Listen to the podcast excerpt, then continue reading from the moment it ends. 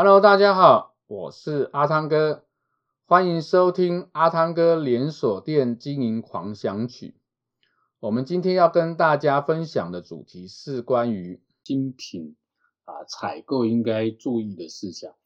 在新品采购有很多要注意事项，那主要几个啊，在这边跟大家做分享。第一个在呃，新品采购的时候呢，你必须先注意的是商品的来源品质跟安全的问题。如果在来源品质安全它是没有办法提供呃证明的时候呢，我们会建议啊，这个部分的来源就先暂时不考虑。那第二个你要注意的是它的整个商品的呃这个竞争力在市场上面是否有竞争力。那在竞争力部分呢，啊，一般我们会以包装的大小、规格跟价格，还有它的成分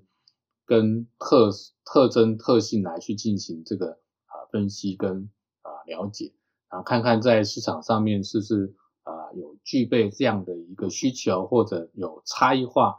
啊，或者在价格上面真的是很甜美的这个价格，那。第三个部分就是走到跟厂商之间的这些合作的契约部分，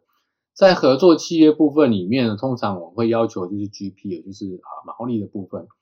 那再来就是后面一些的条件面啊，比如说允收的条件，比如说它的这个呃优惠方案的配合，它的这个呃退换货的方式等等的这些，都要先在呃新品采购。进来前我们就讲清楚，那这样同时呢，才不会造成后面的一些很多的问题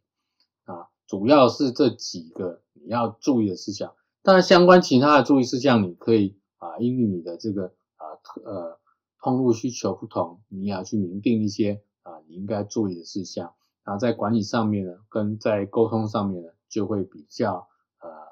有一个啊标准。那也比较不会产生后续的一些问题啊，这是今天跟大家分享的内容。我是阿汤哥，我们下一个主题见，